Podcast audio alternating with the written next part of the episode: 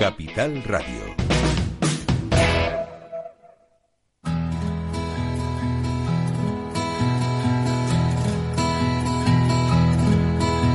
Comienza la caja de Pandora. Al verte sonreír. Al verte sonreír. Un programa especialmente dedicado al mundo de la discapacidad. El niño que ayer fui. El niño que ayer fui. En Capital Radio La 10, cada semana hablamos de aquellas personas que por una causa u otra han llegado a ser dependientes. Lo presenta y dirige Paula Romero.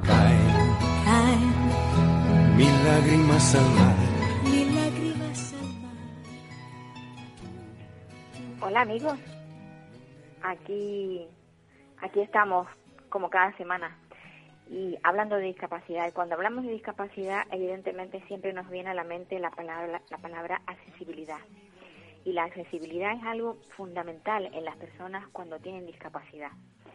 Eh, hay una ley que, bueno, que, que data casi casi desde 1995 en la que eh, se, se insta a todos los ayuntamientos, a, bueno, a, a toda la, la nación en completo, vamos, a que haya eh, pues ese, ese, esa forma fácil de poder entrar en, en, en cualquier casa y ya, ya no digamos eh, a nivel de pues un organismo oficial. Entonces, muchas veces la gente recurre a, al diputado del común gracias a que tenemos esa figura que aunque no tiene poder legislativo, sí tiene un gran poder, por lo menos de convencimiento. Y hoy vamos a hablar con, con el diputado nuestro del común, con don Rafael Llanes. Buenos días, don Rafael Llanes. Hola, buenos días, Paula. qué es la accesibilidad. Para qué es la accesibilidad para nosotros no es nada, ¿verdad? Pero para una persona que tiene un problema, Bueno, el- la ley de accesibilidad lo que pretende es mm, establecer los derechos eh, a todas las personas. ¿no? claro, Es decir, eh, lo que se pretende es que los espacios públicos, eh, evidentemente, eh, sean para todas las personas. Entonces, bueno, no solo las personas que caminan con dos piernas, no solo las personas que ven, no solo las personas que oyen, sino que todos los espacios públicos son de todos los ciudadanos. Y aquí, claro, siempre tropezamos con la misma dificultad, es decir, se aprueban leyes que son importantes, que son eh, que avanzan mucho en la sociedad, eh, Sí. al igual al igualar a las personas, pero finalmente hay hay quienes no la cumplen, ¿no? y, ahí tropezamos con esa dificultad. ¿no? Yo veía recientemente eh, que bueno que se hablaba eh, a través del diputado del común acerca de eso de la ley la ley que no se cumple, vale. Eh, ¿Qué porcentaje es el que se está cumpliendo aquí en Canarias, a nivel de Canarias? Bueno, nosotros hicimos una una consulta a todos los ayuntamientos de la isla, ¿verdad? Para saber exactamente lo que lo que ellos eh, proponían, lo que ellos habían hecho, ¿no? Y al final solo el 25% eh, ha tenido una respuesta positiva, es decir, tienen Sí. el plan de acceso de accesibilidad aprobado. Eh, es una buena noticia que haya el 25% lo hayan aprobado, pues sí, pero es una mala noticia que no todos los ayuntamientos lo hayan aprobado, porque es una legislación que, que obliga a todos. ¿verdad? En este caso, siendo siendo algo que obliga a todos, no hay penalizaciones para las, los ayuntamientos que no tengan que no que no cumplan con esta ley o no o no se les, se les penaliza. Bueno, no hay previsto una penalización. ¿no? Hay leyes, Paula, que son eh, avances importantes para Sí. la sociedad, ¿no? Y que suponen eh, esa igualdad de derechos que reclama la Constitución y que es tan difícil de cumplir. Eh, yo entiendo que tener eh, todos los espacios públicos accesibles, todos, ¿eh? todas las aceras, todas las plazas, todas las calles, todas las bibliotecas, las casas de cultura, los polideportivos, los terrenos de lucha, las playas, todos los espacios públicos eh, entraña su dificultad. Yo entiendo que eh, de un día para otro es muy complicado, ¿no? Pero lo que sí establece la ley es que mm, tienes que tener eh, aprobado el plan, ¿no? Eh, y bueno, hacia ese objetivo hay que tienes que avanzar. Eh, hombre, establecía una fecha para la culminación de esa accesibilidad que ya se cumplió eh, hace dos años. Pero bueno, eh, si aunque mm, es admisible que haya eh, lugares que aún no llegan. Lo que es inadmisible, Paula, es que en la actualidad hay eh, establecimientos públicos que se están construyendo ahora o que se están remodelando ahora y que no tienen en cuenta la ley de accesibilidad. Eso sí es triste, ¿no? Porque que una, una casa de la cultura que fue construida en los años 80 eh, no sea accesible y por tanto lleva es necesario llevar a cabo eh, remodelaciones importantes, poner ascensores donde no estaba previsto, etcétera, eso conlleva un, gasto y un, un, presupuesto extraordinario, pero que se hagan eh, mm, lugares de espacio público sin que se tenga en cuenta la ley de accesibilidad, eso sí es alarmante y eso habla muy mal Claro, pero, pero, pero ahí, ahí no tendría, por ejemplo, el ayuntamiento tendría, cuando se les dan las licencias a, de construcción, eh, se presentan unos proyectos y en esos proyectos deberían de estar reseñados qué es lo que se va a hacer o exigirle a, a, ese constructor que realice eh, la obra con esa adaptación, ¿verdad? Sí, y, y de hecho el Colegio de Arquitectos tiene que, eh, las obras privadas tiene que dar su visto bueno y en las obras públicas la oficina eh, correspondiente municipal en este caso de los ayuntamientos eh, tiene que decir que cumple con la ley no lo que, lo que ocurre es que cumplir con la ley no es poner una crucita eh, donde dice cumplimiento de la ley de accesibilidad. No es necesario estudiar el proyecto en profundidad y ver si efectivamente cumple o no porque según me dicen algunos eh, grupos, algunas asociaciones que trabajan con personas de, con discapacidad. Eh, hace tres días estaba hablando, el viernes, estaba hablando con un grupo en Fuerteventura, Adivia, y me decían, mira, es que acaban de remodelar una calle en tal municipio y resulta que no cumple, ¿no? Es decir, ¿y ese municipio tiene una oficina técnica? Pues sí. ¿Y esa oficina técnica dio su visto bueno? Pues muy probablemente sí no he visto el expediente. Y cumpliendo, según esta asociación. Yo no he estado en la calle, ¿no? Pero eh, eso es eh, lo que tenemos que, que aspirar. Es decir, en primer lugar, todo lo que se haga a partir de ahora y todo lo que se remodele a partir de ahora que cumpla estrictamente la accesibilidad universal. Punto uno. Punto dos. Lo que falta eh, por cumplir debe recogerse en un plan de accesibilidad, en un proyecto. Naturalmente que cuesta dinero. Bien, los ayuntamientos tienen dificultades para realizar todas las obras. De acuerdo, hagamos un plan eh, anual, ¿verdad? Y en varios años, con el objetivo claro de conseguirlo, eh, establecerlo de una vez. Pues sí. Además, teniendo nosotros una ciudad como la que tenemos, que, se, que es buena para poder pasear, porque porque tenemos tanto tan buen tiempo siempre y hay muchísima gente que no puede disfrutar de eso porque no puede salir, incluso algunos que no pueden salir ni de sus propias casas, tienen que ir siempre acompañados con alguien que les empuje, que les lleve, que les que les baje eh, esos peldaños que a lo mejor tiene la casa. La verdad que mm, yo siempre digo que la discapacidad es complicada, pero nos la complican más, ¿eh?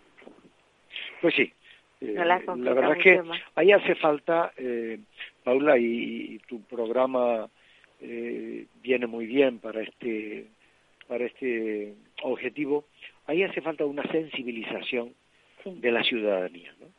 El mundo de la discapacidad en los últimos años ha avanzado mucho. Hace unos años apenas eh, era visible, ¿no? Es decir, la discapacidad casi era, eh, casi estaba escondida en casa, ¿no? Exacto. Hoy en día, gracias a programas como, como el tuyo, gracias a muchos medios informativos, gracias a los familiares de estas personas, gracias a las administraciones públicas y a leyes mm, avanzadas como la ley de accesibilidad, digamos, se va haciendo visible cada vez más y vamos avanzando, de manera que eh, hay un momento en el que la discapacidad es un momento, es una, un área que se ve como de beneficencia, el pobre chico, la pobre chica, hay que ayudarla, hasta eh, que da el gran paso eh, para convertirse en un derecho. Decir, no, no,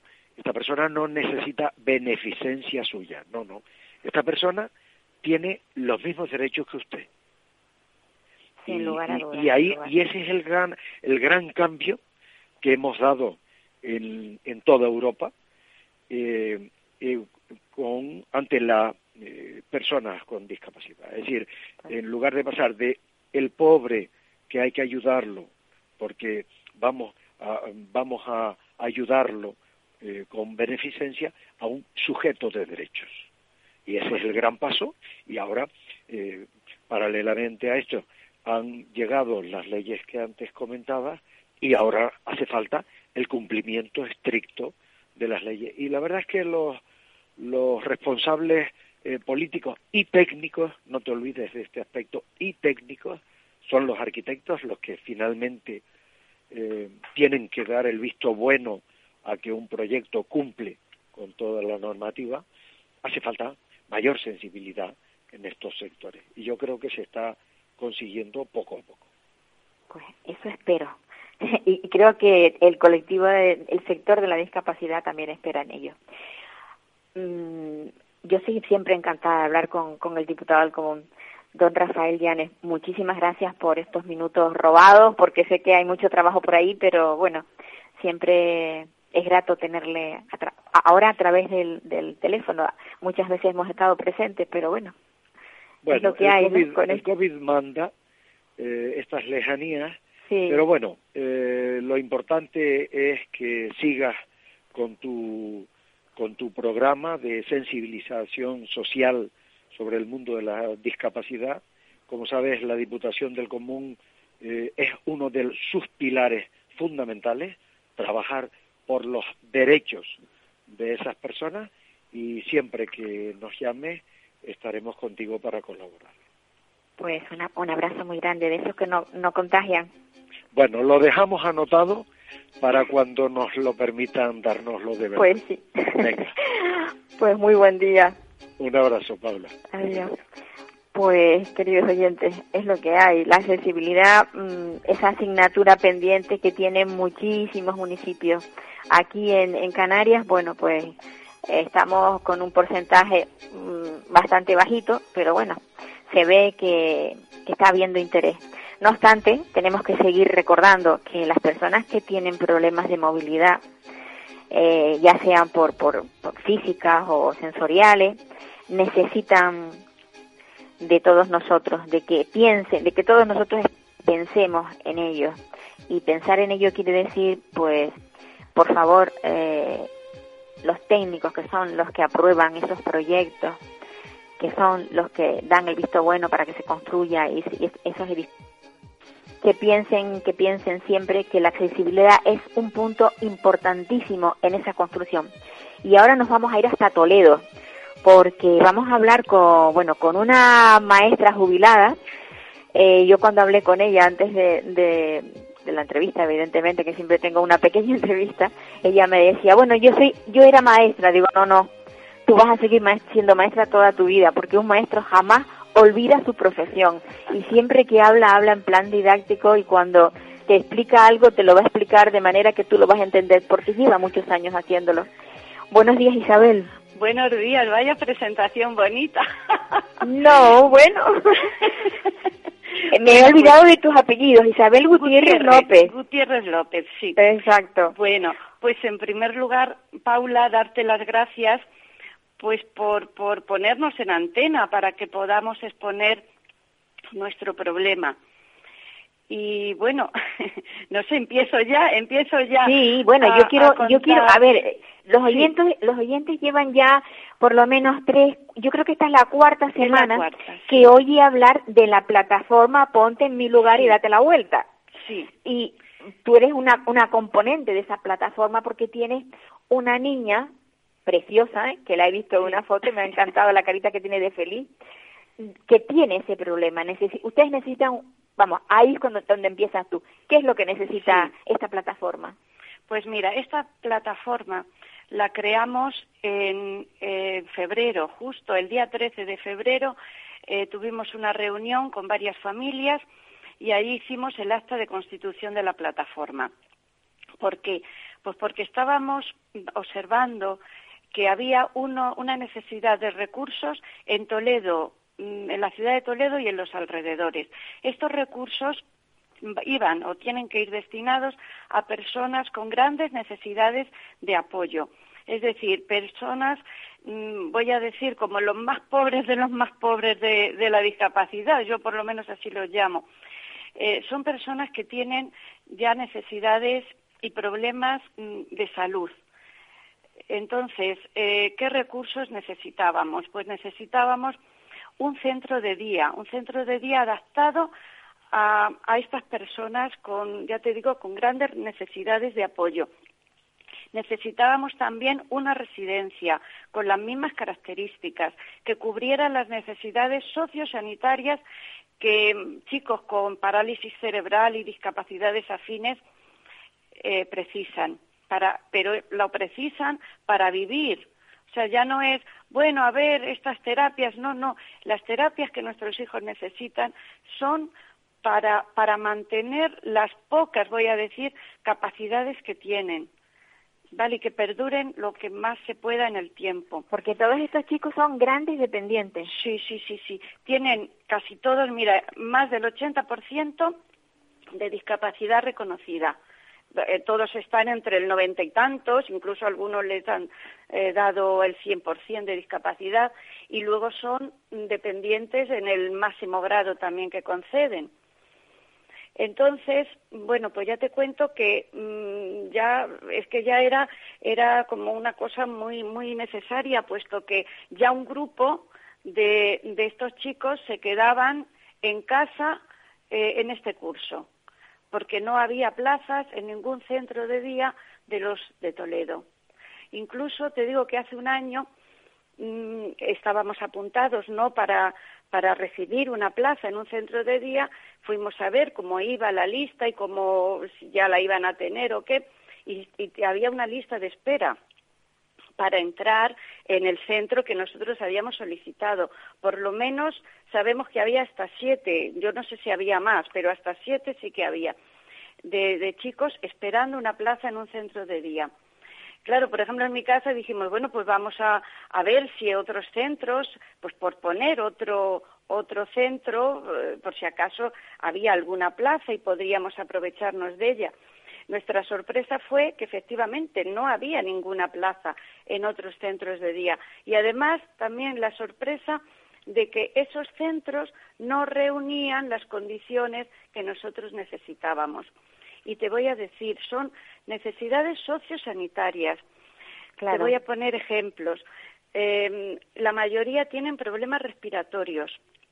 Necesita el centro tener una, un fisioterapeuta que, que vaya atajando y vaya trabajando eh, fisioterapia respiratoria, pero a veces no solamente manual, sino además con la ayuda de aparatos, aparatos que son caros y que los centros tienen que disponer de ellos.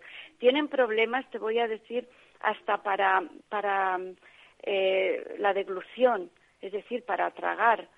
Muchos sí, sí. tienen problemas de atragantamientos. Mi niña, por ejemplo, pues se le acumula la saliva, se le acumulan las flemas y tú encima le estás dando la comida, con lo cual se le hace una bola que no puede, no puede tragar. ¿Quién trabaja un poquito esto y nos va ayudando? Pues una logopeda que parece, dice, la logopeda es la que se encarga de, del lenguaje, sí, Del lenguaje, también, no, no, no, también. también todo Eh, esto. Sí, ya lo creo, sí. Problemas de movilidad. Te pongo otro ejemplo. Marina, si no la mueves, se queda quieta en un sitio. Entonces necesitas eh, motivarla, llevarla tú misma de un sitio a otro para que se pueda mover. Y ya no digo nada a los chicos que están en silla de ruedas. Y luego también necesitamos, necesitamos pues eh, trabajar las actividades de la vida diaria. Una mamá muy graciosa me decía, pues mira, la mía ha aprendido a abrir y cerrar las botellas. No lo sé. Qué gran triunfo, qué gran triunfo. pues claro, pues Marina, por ejemplo, lo que se trabaja más, ella se queda con los brazos pegados al cuerpo. Entonces hay que trabajarla para que estire los brazos, para que esos músculos no se atrofien cada vez más. Pues estas son las necesidades que tienen nuestros hijos y, hay que trabajarlas, ¿sabes? Y esas pues tienen que estar cubiertas en un centro de día. Sin duda. Luego también necesitábamos, hay muchos padres con, mucha angustia porque necesitan una residencia, con mucha urgencia, Paula. Eh, esa residencia también tiene que tener estas estos recursos sociosanitarios. Los padres se van haciendo mayores. Mira, hoy me hablaba mm, una mamá y me decía, ha fallecido otra señora de la que estaba también en la plataforma con un chico en silla de ruedas. Eh, la mujer ha fallecido, el chico está ahora en el hospital. Es verdad que a lo mejor con este problema del COVID no le vas a mandar a una residencia, pero la necesitaría, ¿me comprendes? Claro, claro que sí. Pero fíjate, o sea, es que eso es lo, en lo que nadie piensa. La mayoría de la gente cuando piensa en la discapacidad no piensa en, en la familia, en cómo vive la, la familia este tema, qué necesidades tiene la familia. Sobre todo, tú imagínate, en, eh, en este caso la, la mamá de ese chico ha fallecido, pero imagínate que hubiera tenido que ser ingresada por, una apendicitis, algo muy sencillo. ¿Qué haces con este chico? ¿Dónde lo pones? Sí, Exactamente. ¿Qué haces con él? Exactamente.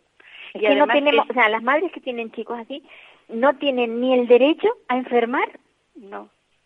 No, no, te vuelve, o sea, te vuelves loca porque es que dependen tanto de ti que dices, Dios mío, ¿qué va a ser de este chico? ¿Qué va a ser de esta niña?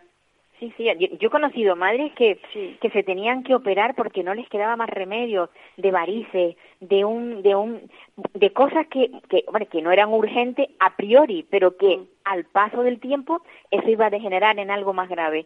Pues es que no tengo con quién dejarlo y no me puedo operar. Claro, entonces llega un momento que te dices, ya falleces porque todas esas venas que tenías a lo mejor que tenías que hacerte algo en ellas, pues no, no se las has hecho y has tenido un problema, pues un ictus o cualquier cosa se puede pasar, evidentemente. Eso es lo que quiero yo que la gente entienda. O sea, a mí me gustaría que todo el que escucha el programa entienda las necesidades que hay dentro de la familia. Y, y, más te digo, mira, otra mamá, porque claro, todo esto ahora, pues nos estamos como comunicando más entre nosotras. Pues me contaba otra, un niño, vamos, niños siempre lo llamamos niños porque, a ver, bueno, pues otro chico que necesitaba, no sé el problema de casa, no lo sé, pero necesitaba una residencia. Parece ser que ha estado dos años en el domicilio familiar porque no tenía plaza en una residencia y se le han dado ahora en Guadalajara. Eso también es muy, a mí eso me preocupa también mucho porque dices, mi niña que no tiene, que tendrá una edad mental de meses, Paula, es como un bebé, un bebé que deambula, pero es un bebé. Sí, sí, sí. ¿Cómo, cómo te separas o cómo ya a lo mejor si van a, la residencia es que yo ya no estoy, pero bueno, sus hermanos, eh, no poder ir a visitarla o a traerla a casa los fines de semana, yo qué sé, eso también es muy doloroso. un ¿eh? desarraigo total. Sí, sí. Además, unos niños que la mayoría tienen autismo, que, que, que, necesitan sus, sus rutinas, sus cosas cotidianas, y de pronto ya no ven a su bueno, a, sus, padres o a sus hermanos porque se han ido a un sitio lejano con gente que no conocen. La verdad es que es para pensárselo, ¿no? Mm, y otra otra reivindicación que teníamos en la plataforma porque había alguna madre que también decía oye también hay que poner esto. Es la necesidad de, ya no es para grandes dependientes, sino ya para personas pues eh, que tienen una cierta capacidad, que son como medianamente autónomos, pero están en silla de ruedas. Pero ellos también necesitan independizarse, llevan una vida distinta a las de su familia, realizarse como personas y es pisos tutelados adaptados a, a parálisis cerebral, pues sobre todo en las sillas de ruedas, que sabe que que las barreras arquitectónicas pues hay que eliminarlas, que el piso tiene que tener unas dimensiones a nivel de, de las puertas, los huecos, los huecos de las puertas, los, baños, los baños, incluso la encimera de la cocina, me imagino que tendrá que estar adaptada. Sí, sí, Bueno, pues eso también había un grupo pequeño de familias que también eh, lo demandaban y lo recogemos también en la plataforma. Y ese era el punto uno. Pero yo también te quiero hablar del punto dos que teníamos como eh, propuesta y como objetivo en la plataforma, que es sensibilizar a los, a los responsables políticos y a los ciudadanos en general de estas, lo que estamos, estábamos hablando, de estas necesidades de las personas con gran discapacidad. ¿Sabes? Y el punto tres, que también lo recogíamos y yo lo quiero también manifestar, es velar por los derechos de las personas con gran dependencia. Y aquí, Paula, voy a leer el artículo 49 de la Constitución. ¿Por qué? Pues porque si la Constitución española recoge que estas personas, que a lo mejor no es un grupo muy grande, pero son personas, son ciudadanos, y nosotros los padres, ellos no hablan, yo te diría el 90 y mucho, mucho por ciento no dicen ni una palabrita, pero tienen padres, tienen familiares y queremos ser su voz. Pues el artículo 49 de la Constitución, que me lo he apuntado, dice, los poderes públicos llevarán a cabo una política de previsión, tratamiento, rehabilitación e integración del colectivo de personas con discapacidad, a los que prestarán la atención especializada que requieran. Qué bonito suena. Eso, Qué bonito suena. Y hay que, hay que, pero hay que luchar por ello. Y hay que luchar para que no se quede en un papel y para que se haga efectivo. ¿No te parece? Ah, claro, claro, ya lo creo. Llevamos nosotros aquí en esta en esta emisora llevamos 10 años tratando de eso, de crear esa sensibilidad, de crear empatía, pero sobre todo de dar la lata para que se sepa semanalmente hablamos siempre de lo mismo, de, de, de cuáles son las problemáticas que hay dentro de este mundo. A mí me parece muy bien que sigamos así y, me parece maravilloso que esa plataforma se haya formado, porque es la única manera, o sea, una persona sola lucha de distintas formas. La unión hace la fuerza. Y yo creo que, que habéis hecho algo bueno, habéis hecho. Seguro que esto saldrá adelante. A ver cuando me llamáis y me decís que mira, que ya tenemos algo en proyecto, aunque solamente sea el proyecto, pero bueno, algo es algo, ¿no? Sí, mira, yo quería también recoger esto. ¿Qué hemos hecho hasta ahora? Eh, la plataforma está formada por 55 familias, más o menos, ¿sabes? Eh, hemos, el primer paso fue pues ver, eh, mm, contactar con personas que nos pudieran apoyar y entonces recogimos unas 1.300 firmas y se siguen recogiendo. Hemos contactado con el presidente de Castilla-La Mancha a través de, de varias cartas que le hemos enviado donde le solicitábamos pues una entrevista, una entrevista donde pudiéramos exponerle nuestras necesidades, donde le pudiéramos decir, por favor, construyanos un centro de día eh, no puede ser que este año tiene, voy a decir, seis, siete niños eh, sin plaza. Vamos, nuestras niñas, como ya habían contado las otras mamás, están, por suerte, eh, y gracias a Inspección Educativa y a la directora del Colegio de Apace, están escolarizadas las tres. Sí, pero en plan regalo, realmente. En plan regalo, sí, sí, sí, sí. Y, estamos de verdad muy agradecidas. Pero hay otros que me imagino, esto no me ha llegado, pero me imagino que, que no tienen sitio donde estar, que estarán en su casa. Esto ya no lo puedo, no lo puedo asegurar. Bueno, pues hablar con, el presidente para que, que construya ese centro. Hemos tenido también, bueno, el presidente nos contestó, ¿eh? Y nos envió para que habláramos con la consejera de Bienestar Social, la cual nos dio una cita, pero luego se la tuvo que aplazar por problemas de, agenda de la consejera y la tenemos pendiente. Hemos vuelto a escribir a la consejera, hemos vuelto a escribir al presidente, hemos tenido, mantenido entrevistas con el director general de discapacidad, el cual mm, eh, bueno, manifestó empatía hacia nuestro problema, que es verdad lo que contábamos, de que no había plazas, de que, de que era muy necesario hacer un centro de día nuevo.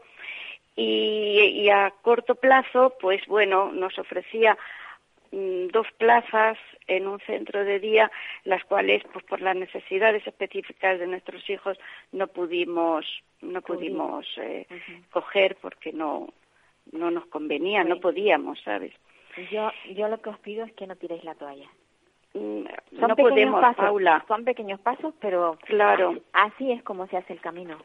Sí, sí, es que no podemos. Y que este año, que es lo que eh, quería terminar, este año somos mm, tantas, pero el próximo curso saldrán más de los dos colegios que hay de educación especial en Claro. Toledo. Y al, ¿me entiendes? En Se tantos eh, incrementa, se cuatro, incrementa, sí, sí. Y entonces eh, hay que dar una solución rápida. Es que una cosa que hay que decir, yo, yo lo digo muy a menudo, es que cuando acaba la escolarización, estos chicos no tienen dónde ir. Sí, sí. Ahí está el problema, Sí, ahí está el problema. no no está previsto, no está previsto que una Sí, vez sí. que el chico termine la edad escolar obligatoria, eh, ya dónde va, dónde va. Sí. Cuando es un chico con una con una ligera discapacidad, pues a lo mejor va a un taller, pero es que para los grandes dependientes no hay nada, están obligados a volver a casa, Sí, sí, sí. no tienen otra cosa. Y luego, como Pues- tú me decías en una vez que, que estuvimos hablando, eh, las familias parece que resolvemos todo el problema, ¿verdad? Sí, a nivel a nivel administrativo ahí están con las familias, pero también a nivel social. Yo paseo por mi pueblo y me ven con la niña, vamos, con Marina y me dicen, ah, estás con Marina, no vas a trabajar, pues no, ya me he jubilado. Y la niña, pues no, es que no tiene sitio donde, donde ir. Ah, tan, y dicen así con el lenguaje del pueblo, tan ricamente contigo, digo, Contigo, bueno. exacto, sí, sí, sí, sí, sí. Ay, esa sabes qué es la ignorancia. Sí, sí, sí. La, la, la ignora, o sea, la gente se, se convierte en muy, muy en, en- en imprudente cuando ignora la, la, la mayoría de las, Sí, de las sí. cosas que pasan. Isabel, un abrazo Bueno, grandote, muy pues, grande. mu- Muchísimas gracias, ¿eh? ¿no sabes? De corazón. Lo sé, lo lo sé. agradecidas que Lo sé estamos. porque yo creo que hablamos el mismo lenguaje. Sí. Hablamos el mismo lenguaje, Isabel. Un Bueno, abrazo muy fuerte. Muchos un abrazo. Besitos, muchos besitos beso, para Paula, Marina. Gracias. Para Marina. Sí, sí, muchas gracias. Bueno, pues nada, lo dejamos. Eh, eh, seguimos en contacto de todas formas. Sí, ¿Vale? sí, sí, por supuesto, por supuesto. Venga. Y si hay alguna novedad, enseguida te llamamos, ¿eh? Vale, pues muy Para bien. contarnos. Venga, pues sí. Venga. Pues amigos, que ya ven, ya ven cuál es el tema. El tema sigue, es recurrente, siempre lo mismo, porque hasta que este centro no salga adelante, no se haga, pues seguiremos hablando de esta, de esta plataforma que ya me decía, me decía Isabel, tiene 50 componentes, o sea, casi nada, 50 familias demandando pues unas necesidades para sus hijos cuando salen de la de la edad escolar. Y ahora vamos a hablar, ahora nos quedamos aquí en Tenerife y nos vamos a hablar con, con Rosa María. Espero que esté, que esté dispuesta. Rosa María, no sé si, si- es una, es una madre joven que tiene dos chicos con autismo. Eh, me han oído hablar muchísimas veces de la atención temprana, pues seguimos en atención temprana y, y tienen las familias que salir en prensa demandando lo que por ley les corresponde. No puede ser. Y ahora vamos a hablar con Rosa María, como ya decía, Rosa María Rossi, como le gusta a ella, con un apellido muy especial, se llama Ad, Adsuara, Adsuara, Rosa María Adsuara, con dos niños con autismo. Hola Rosa. Hola, buenos días Paula y buenos días a todos. Gracias. Rosa, eh, ¿cómo has dormido esta noche? ¿Pudiste dormir? Bueno, hoy medio pude dormir. Primero, primero porque estaba un poco nerviosa, lo reconozco. Y No, pero no me refería por eso, me refería por tu crío, por tu crío. No, sí, sí, sí, te digo por una parte por eso y por otra parte porque José Luis se despertó anoche a las 2 de la mañana. Entonces nos dieron la, desde las 2 hasta las 5 de la mañana que volvió a conciliar el sueño y nada, a las 7 volver a levantarle para ir al cole. Es una hace? ruleta, un día duerme, otro día no duerme, está con medicación, tiene cuatro años. ¿Qué haces, Rosy, muy- cuando cuando cuando se despierta? ¿Qué haces? ¿Qué haces con él? Cuando se despierta José Luis, Mm. Y lo primero que tengo que hacer es lo típico, pues darle un biberón, porque él todavía no toma un desayuno como cualquier otro niño, corta. Eh, vestirle, eh, prepararle una mochila, bajar a la parada donde le vienen a recoger una guagua del cabildo y mandarlo al colegio.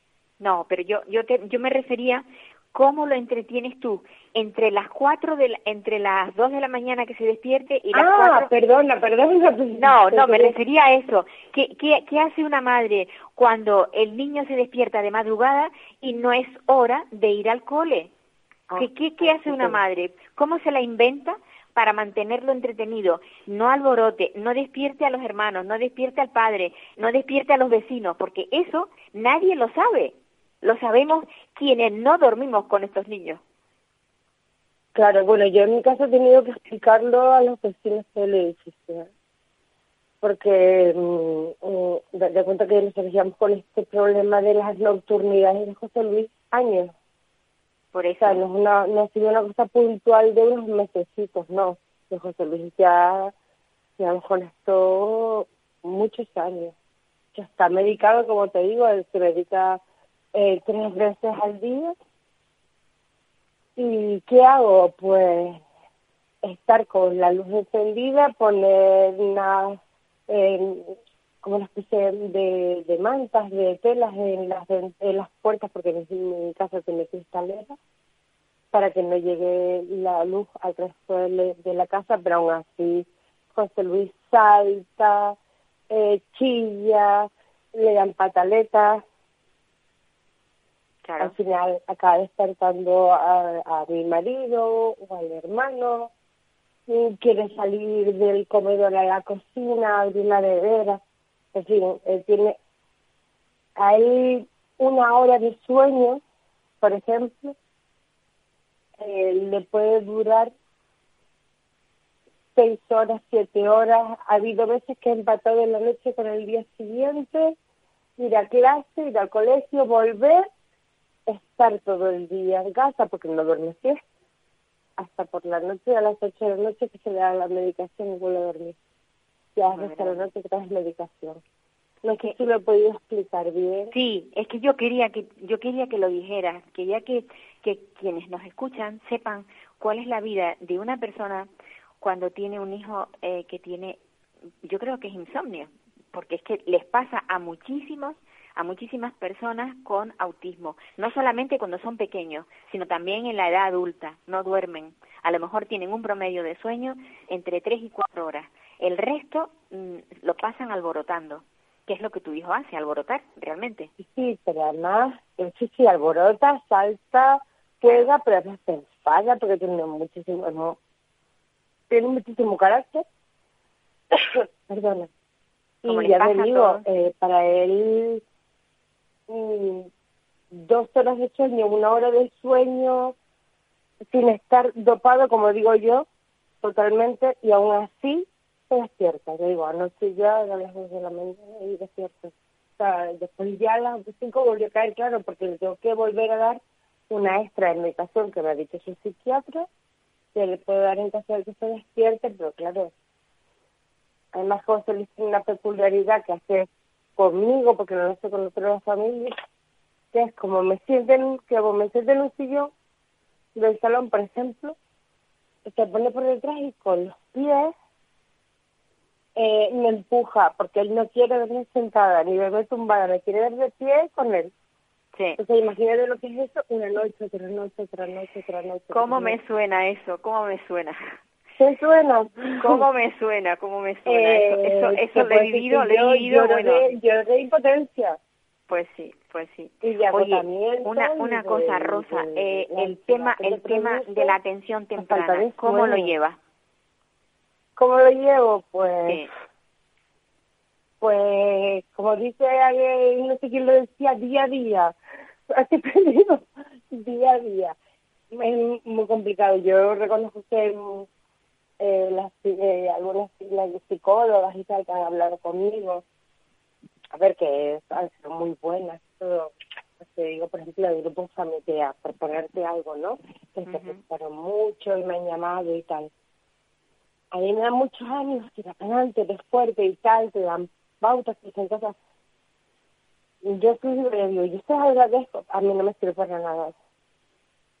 O sea, yo te puedo decir que yo sueño, yo he soñado con que mi hijo me dice mamá. Enseñarle. Te estoy, estoy que oyendo, te estoy oyendo fatal, Rosa. No sé si es que estás lejos del teléfono. espera, me voy a ir para el otro lado. Te oigo muy mal, muy mal. Y, y si yo me te oigo mal, si- ¿Por aquí me escuchas mejor? pues habla, Sí. habla y, así lo veremos. Eh, el tema de, yo, yo te decía lo del tema de la, de la atención temprana porque tú no estás recibiendo atención temprana.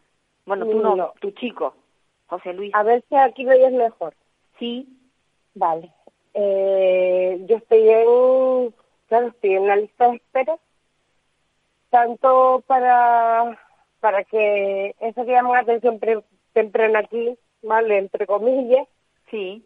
Como por también por un tema privado de atención temprana, porque a nosotros nos dieron una beca de educación que está devuelta, ¿vale? Porque no se usó en su momento, sino un mes, y se devolvió a educación, ¿vale? Entiende, no se entiende qué va. Rosa, No, Eh, no, es que estoy- eh, de verdad se- eh, eh, estoy pasando lo fatal porque yo apenas te entiendo, me imagino el resto de los oyentes. Vamos a hacer una cosa, Rosa, Rosa María. Mm, a ver si podemos contactar contigo en otro momento, pero con un teléfono eh, que no sea móvil, fijo. que no sea móvil, vale. que no sea móvil. Una- un abrazo muy fuerte. Lo siento mucho, muchísimas gracias. yo más lo siento fuerte. yo, más lo siento yo, porque yo necesitaba eh, oírte hablar de- de- del problema que tienes, porque no es solo tuyo, es de muchas más familias. Un beso. Un abrazo fortísimo. Oh, Dios mío, la verdad es que el, el, el- seguimos igual, seguimos haciendo el programa pues en precario, como como he, he dicho yo tantas veces desde casa. Pero claro, cuando nos surge un teléfono que eh, se oye mal, como era en el caso de, de Rosa María, esta madre de estos dos niños con autismo, que como ella explicaba, no, no puede dormir por las noches porque el chico no duerme y, y luego que, que la atención temprana no la recibe. Y la palabra atención, o sea, la palabra temprana quiere decir que hay que aplicar esa atención cuando el niño es pequeño. Si se la van a aplicar cuando el niño tenga 8, 9 o 10 años, ya creo que no le va a servir de mucho. Bueno, pues vamos a hablar ahora con, con Ana Mendoza. Ana Mendoza es una persona increíble, porque ella no para nunca, no para. Pero ahora, mm, ahora tiene que estar parada porque ha sufrido un, un percance y eh, después de una operación está con unos problemas bastante gordos. Y, y bueno, Ana, Ana Mendoza, no, nosotros no somos amigas, pero porque no nos lo hemos propuesto seguramente, porque tenemos las mismas inquietudes las dos. Buenos días, Ana. Muy buenos días, Paula. Mira, lo primero, darte las gracias por abrirme las puertas de tu programa y segundo, felicitarte por el programón que haces y, bueno, por estar al lado de la gente que tú les pones voz a las personas que no pueden, no, tienen voz, ¿me entiendes? Y, y eso, eso dice mucho de ti, eso dice mucho de ti. De todas formas, y yo, bueno, también yo está- ahora no sé de qué voy a hablar porque, claro, Ana. mm, yo Uy, sigo tu programa. No sé de qué voy a hablar. Una mujer que se ha paseado por todas las televisiones, eh, todo lo- eh, ha tenido un programa de radio propio. Vamos a ver, que, no, que me dice que no sabe de qué hablar. Me lo estás diciendo para que nos riamos un ratito. No, porque es que oyendo oyendo a esas madres, ¿me entiendes? Oyendo Sí. todos, todos esos problemas, lo mío no es nada. no, comparado- no es hombre, nada, yo lo sé. No, eh, no es nada porque veo problemas sobre todo con los niños los autistas y todo eso que yo lo estoy siguiendo, lo de la educación y todos esos que me han pedido favores por todos lados, que, Sí. que estoy al lado de la gente que no puede, aún así, que no puedo yo hacer nada, pero yo no me olvido de ellos, ¿eh? No me olvido de ellos Lo y entonces, bueno, sé, lo pues, pues en casa intento hacer lo que puedo, porque claro, ahora eh, tú sabes cómo soy yo, que soy una jiribiri. No paras, Y, no paras. Por eso yo digo que cómo lo tienes que estar pasando fatal, porque está todo el día sujeta a, a, un, a un par de muletas y a ir a, a, a, a terapias y a no sé cuánto y a no sé qué. O sea, supongo que Sí, que sí, te nada tienes un poco puedo- o sea, frenada la vida, ¿no? Un poquito mi- frenada. Me, ha cambiado, pero totalmente, o sea, de, de estar todo el rato moviéndome. Mi vida ahora es mi casa, rehabilitación, mm, hospital, mi casa, nada más. Y el, depor- más. el No puedo deporte ya ahí aparcado hasta, Sí, sí, hasta nada, nueva orden. Nada, nada, es que nada, nada fue. No sé si fue un fallo o soy yo, no lo sé, ¿me entiendes? Pero ya llevo seis meses que me operaban de una prótesis de rodilla que en realidad no es nada. O sea, que es que tú dices, bueno, eso es, te ves a la gente que se opera, pero, pero vamos, eso como churro, ¿no? Hablando Sí, claro. sí, y sí. bueno, pues a mí me tuvo que tocar, me tuvo que tocar, o sea, se me queda con mucho flexo la pierna, llevo muleta, no puedo caminar, pero claro, después todas esas cosas se van agravando, porque claro, el usar muletas es, de repente digo, "Joder, ¿cómo me duele la cadera? Yo decía, pero ¿y la cadera por qué me duele? Otro día que me dio una ciática creí que me moría. Otro día la espalda, digo, pero ¿y la espalda por qué me duele? Otro día el cuello, las cervicales, ¿por qué me duele? Pues todo por las muletas y el, Pero- el mal caminar, ¿me Claro, el entiendes? producto, el Entonces, producto de, de esa forma que no es Sí. normal de caminar, claro. Sí, sí, no, no, Claro. hombre, yo quería también hablar, mm, Paula, eh, referente a que, bueno, al programa tuyo, eh, que lo veo fenomenal y te digo una cosa, o sea, la gente es muy amable, o sea, te ve con las muletas y enseguida te deja pasar.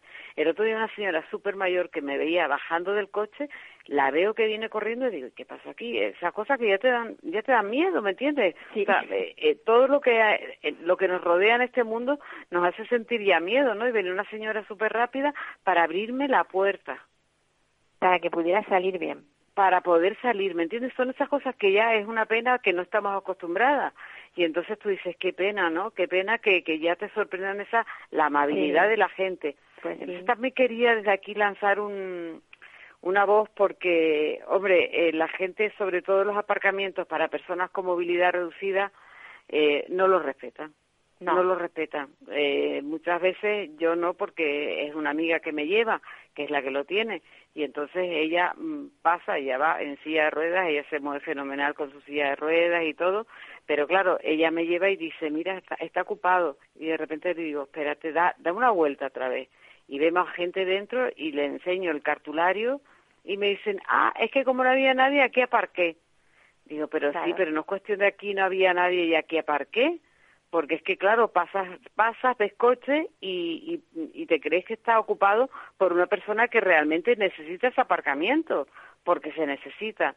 Entonces es desde, desde tu programa y si me hace el favor, Paula, de decir a la gente que sea un poco más Hombre, que se dé cuenta de que esos aparcamientos son para personas con movilidad reducida, sí. eh, con silla de ruedas, con que respeten el, el, bueno, porque esa es otra, te pegan el coche de detrás y no puedes sacar la silla de ruedas. Claro, efectivamente, efectivamente. Es que O mira, sea, que cosas falta, que- ahí falta que- una cosa, la sensibilidad por parte del ciudadano, que mm, tenemos bastante problemas con eso, la, la mayoría de la gente va a lo suyo, pero luego Sí. yo creo que debería haber una ley que les obligara a, o sea, que se, le- se les, les multara, pero con un buen multón, Sí, claro. para que claro. no vuelvan a ponerlo. O sea, el que pone el coche en un lugar mm, donde él está prohibido para que estacione una persona que no tenga discapacidad, si se le pusiera una multa gorda, seguro Sí. que no volvería más. No, no, segurísimo, segurísimo, aunque estés dentro, ¿me entiendes? Porque te equivocas en ese momento, porque pasa, ves un coche, pero no te fijas si hay Sí. alguien dentro. No, no, es que como no había nadie, no, mire, no había nadie, no, pero este aparcamiento no es para usted. Entonces, Sí, sí, bueno, sí, es la única, la única pega que puedo poner.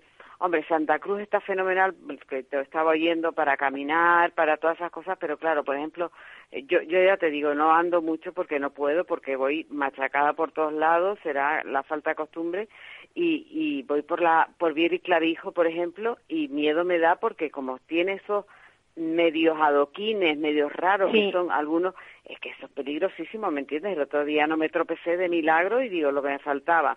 Y ahora pidiendo y rezando para que el ayuntamiento, que va a ser eh, peatonal, la calle que está paralela, paralela a la, a la calle del Castillo, eh, la pongan lisa, llana y que nadie y que nadie ah, pueda aparcar por ahí, que pueda pasar por ahí, bueno, que puedan pasar bien, ¿me entiendes? Sin Sí, sí, pero y además que se que se pueda utilizar de forma peatonal, que no que no solamente sea algo de adorno. No, porque no, yo no, recuerdo dicen- en la calle del Castillo al principio les pusieron unas baldosas enormes Bueno, que ¿te era de granito pulido y ahí se caía todo el todo Kiski Todo porque resbalaba. Se caía, sí, sí, todo el mundo se Y caía. era muy ahí. bonito, yo reconozco que era muy lindo, pero chica, Sí. era No. era muy práctico.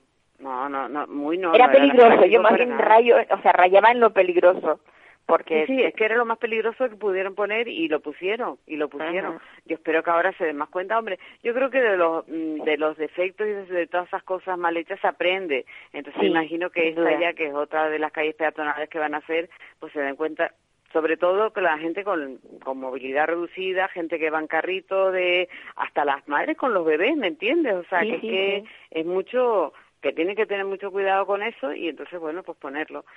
Y ya te digo, lo mío ha sido como una historia un poco tremebunda porque llevo ya seis meses y estoy ya desquiciada. Lo que pasa que, claro, contar lo mío al lado de lo, que lo que pasa a la gente, eh, pues no. El otro día una persona me dijo, dice, pero es tan mal operarse para ponerse una, una prótesis. Y digo, no, no, no, no, no, no. Porque claro, el otro día lo puse porque estaba desquiciada, Paula. Esas cosas que tú dices, no puedo más no puedo más y, y mira que yo mi vida personal la verdad es que no la cuento nunca pongo fotos mm, siempre pongo fotos raras raras quiero decir eh, de basuras que están en la calle de la gente Sí, que poco sí, lo civilizada sí, que es no de otro día denuncias, de denuncias, más bien.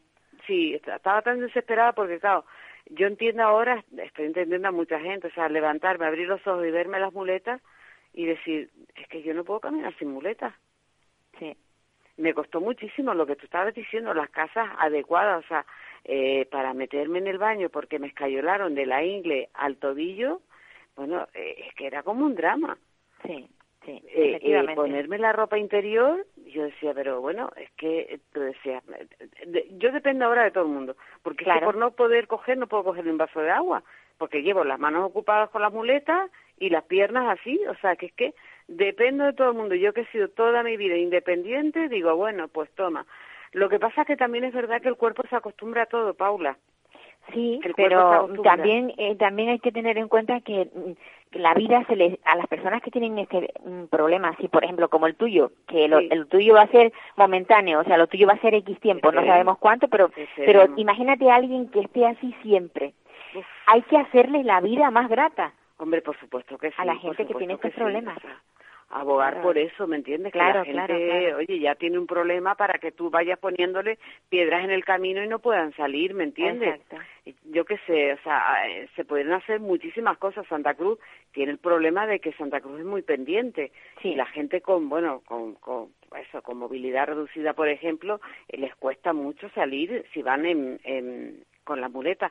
Yo, por Sí. ejemplo, un sitio que pongo como ejemplo siempre para la gente con movilidad reducida es, eh, es el sur, la parte sur de la isla, de Tenerife, eh, Sí, con exacto. alquileres de las sillas de ruedas. Te Sí, dan todo tipo de facilidades, a las playas. Yo no sé si aquí las Teresitas tú puedes ir con tu silla de ruedas y tienen un espacio abajo en la es, es lo cristiano era eh, tiene un sitio mm, que es para las personas con movilidad reducida Sí, para que puedan circular. Ana, me- desde control me, me andan diciendo que se me acaba el tiempo. que se te acaba el tiempo.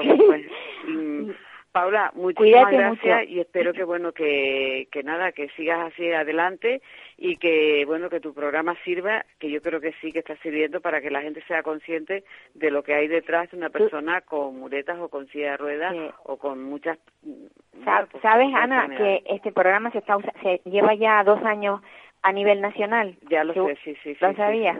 Sí, sí, sí, sí. Bueno, sí. pues que sepa que todo el mundo te, te está oyendo. pues nada, pues, nada, Ana, pues una- un saludo un- para todo el mundo. un abra- y bueno, un pues, abrazo muy A fuerte. ti, un- muchas gracias, Paula, un y, abrazo. y que tengo ganas de, de oírte decir, me he jugado un partido de tenis. Vamos a ver, yo ya me conformo con caminar, ya me conformo con caminar. Un Bueno, abrazo, Paula, muchas cuídate, gracias. mi niña, cuídate. Adiós. Bueno, amigos, que se nos acabó ya el tiempo.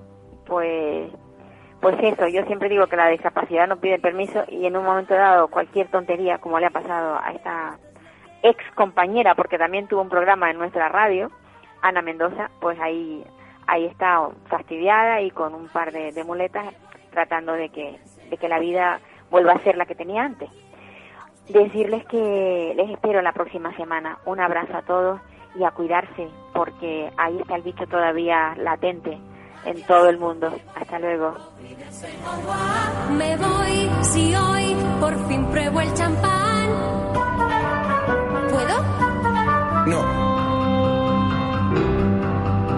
Me voy, goodbye, olvídense en adiós. Me voy con un suspiro y un adiós, adiós.